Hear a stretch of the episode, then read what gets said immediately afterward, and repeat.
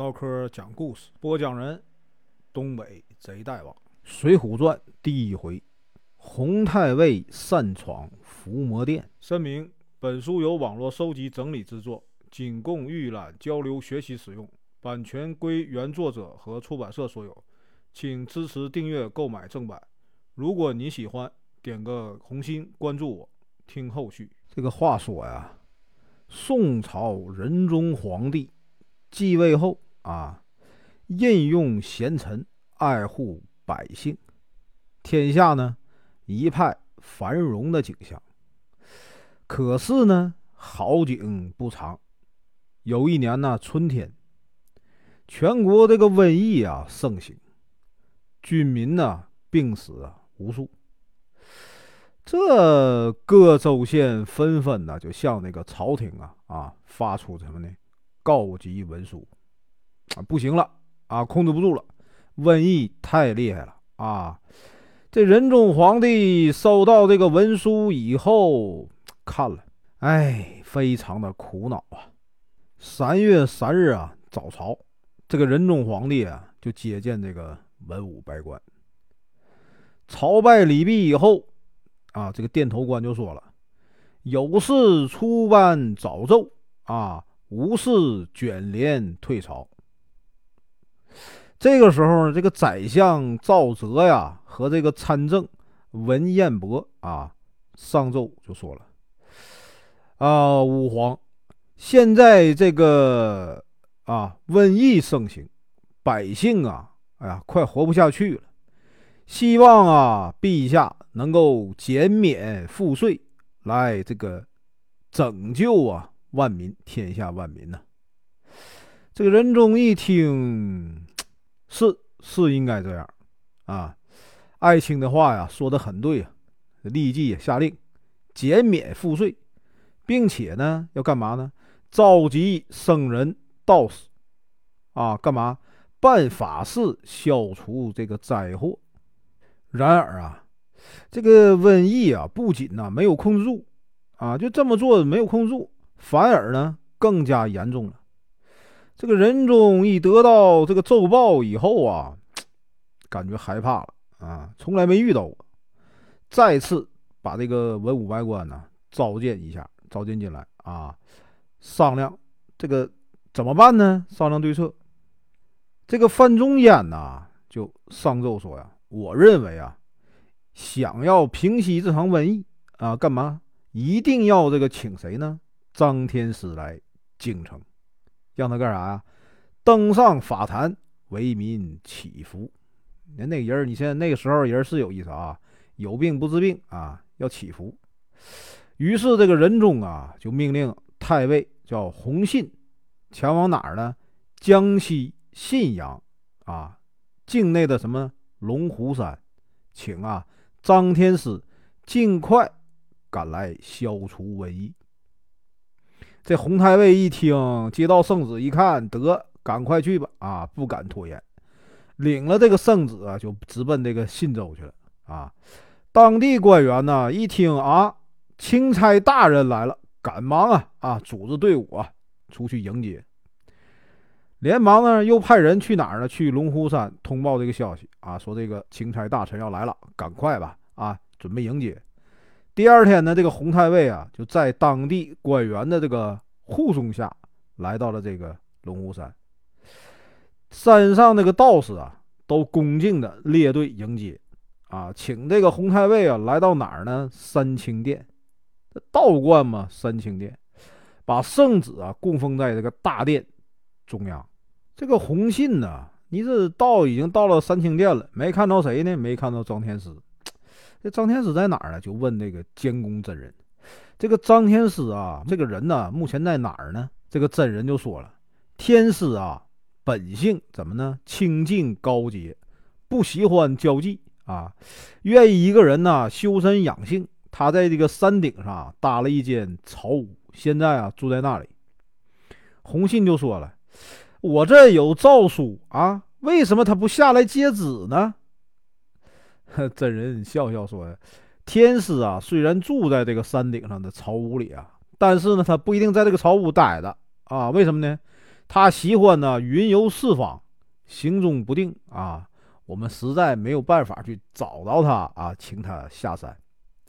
这洪信就着急了，这怎么整啊？啊，现在这个天下瘟疫的盛行啊，死了那么多百姓和军人啊，找不到天师，我回怎么交差呀？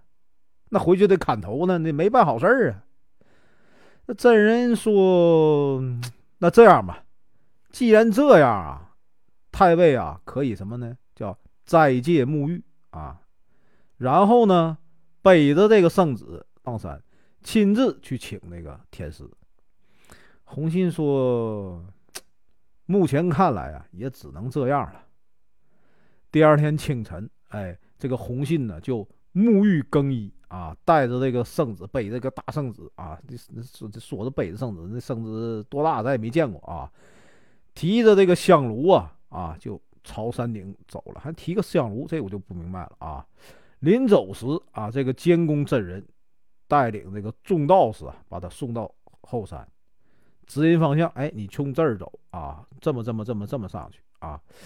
对他说：“哎，太尉啊，如果想要挽救天下百姓啊，就要怎么呢？不要这个中途放弃啊，要坚持下去。”这太尉一想。没招了，也没办法，那我只能去呀，对吧？你说这些也没有用，我放弃，我也得把任务完成了啊。没办法，他就自己上去了啊。山路崎岖啊，这洪太尉就抓这个藤啊，爬往上爬啊。大约走了什么两三里，他就已经啥呀，脚酸腿疼了。他一个当官的，他整天他也不运动，一天坐个轿子晃晃悠悠的。他能啊，能有多大运动量，对吧？哎呀，这一道给他累的，哎呀，只顾大口喘着粗气呀。他心里就想了：你说说啊，我一个朝廷的钦差大臣啊，却为了见到谁呢？见到这个张天师啊，怎么的呢？受了这种罪，哎，他一边抱怨呢，一边就就往前走。突然之间呢，啊，一阵大风，怎么呢？就刮起怪风来了，随后啊跳出一只老虎，只给张天师妈呀一声啊摔倒在地上啊！那只老虎啊围着红信就转，转了好几圈，哇咆哮着啊一声跳下山去。这红信吓得浑身发抖啊，不敢吱声啊，那满头冒汗呢，吓坏了，心里暗暗叫苦啊。你这这这这这这这这为了见他，我差点命没了啊！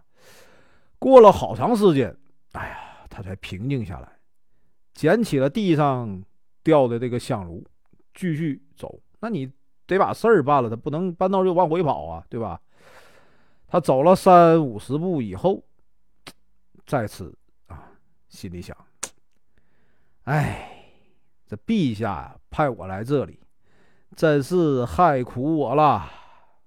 这时啊，竹林里又刮来一阵旋风，从草丛中啊窜出啥呢？窜出一条水桶粗大的这个大蛇。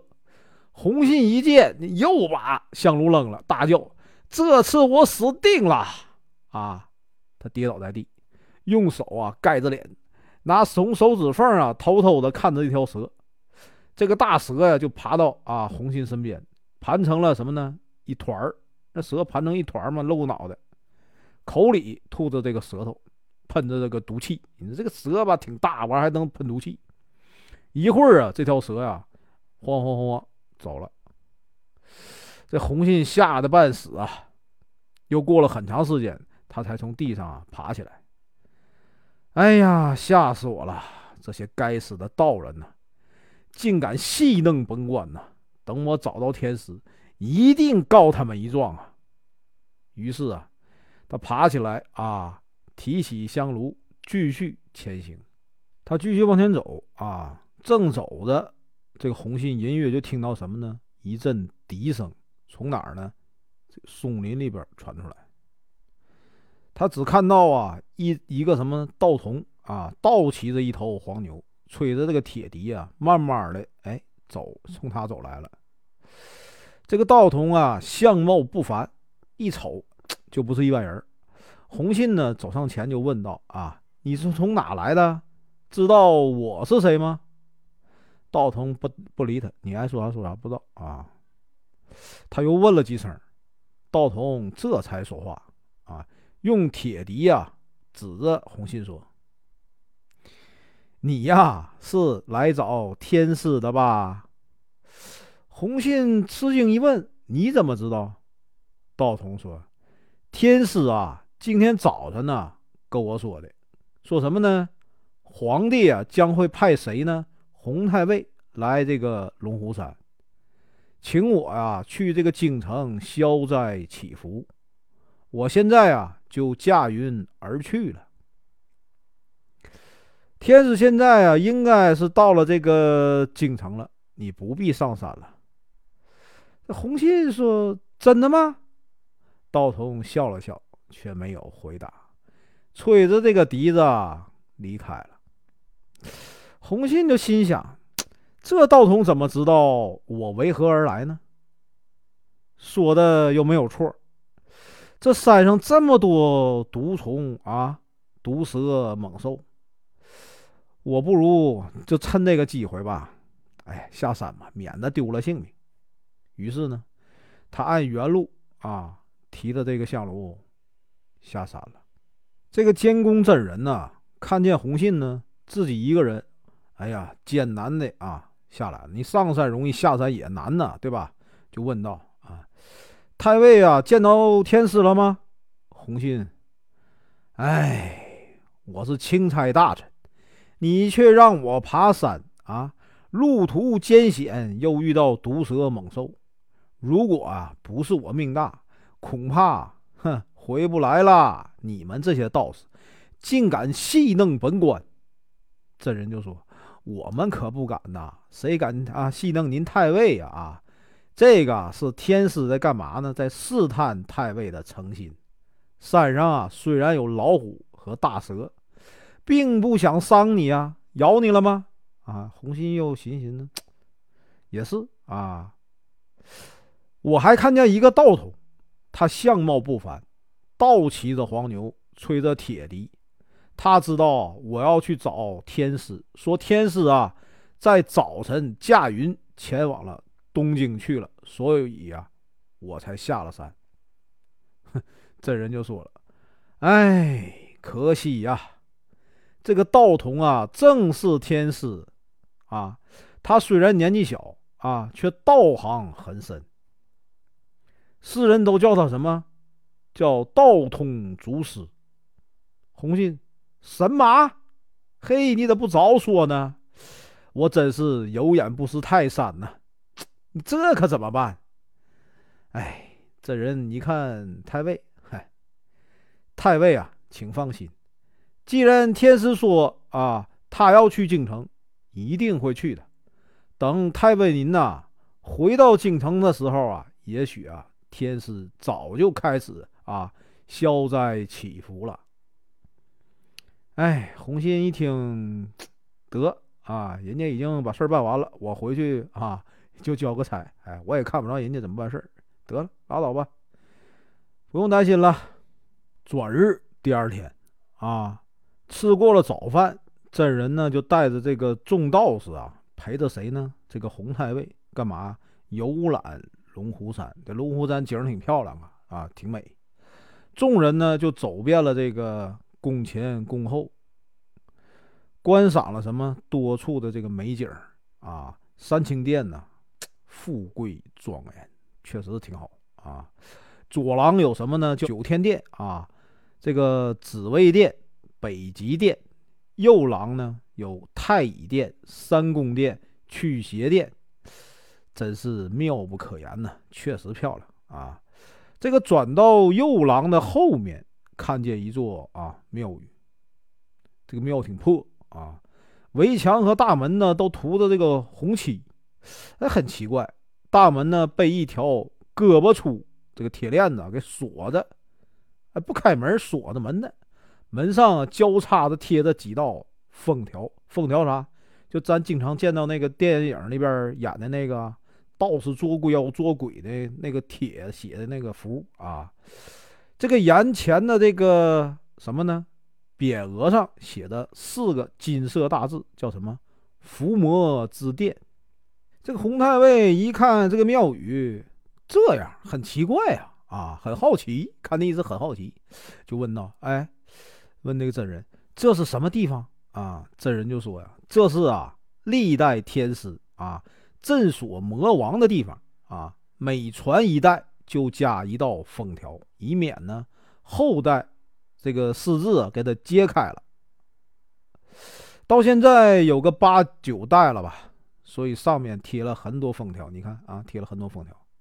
红信呢就觉得更加好奇了，镇锁魔王的地方，那这是吧？没见过啊，真想见见呢啊！对着真人就说：“快把门给我打开啊！我要看看这魔王啊长什么样啊！你说我一个太尉，我怕他啊？”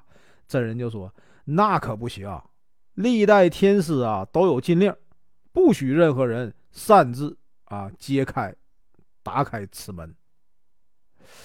洪信冷笑着道：“哼，胡说！这世上哪有什么妖魔？分明是你们这些啊啊臭道士，为了什么这个炫耀法术，故意愚弄百姓啊！快把门打开！”这人呢，哭快去，哎，真的不能打开，万一放走了魔王，会导致天下大乱的。哎呀，洪太尉啊，坚决不能啊！洪太尉大怒啊，对着真人说：“你要是再啰嗦啊，我就上报朝廷了啊！到时候给你告状，你别赖我啊！说你呀，妖言惑众啊，把你都发配到偏远地区啊，拉煤去啊！”真人一看，你这话都说了是吧？真急眼了，那怎么办？哎呀，赶快命人来来来来来，把封条揭下啊，砸断啊锁链。众人呢就砸掉锁链了啊，推开大门，这个店黑黢黢的啊，漆黑一片的，看不着人呢啊，点蜡烛都都不亮。这个洪太尉就命人呢把这个火把点着啊，只见大殿中央怎么样呢？立着一座石碑，下面呢有石龟托着这个石碑。你一看呢，这个 挺有来头。石碑正面写了一堆字儿，就这就不认识啊，不知道啥玩意儿写的，那那一路弯意思不知道啥玩意儿。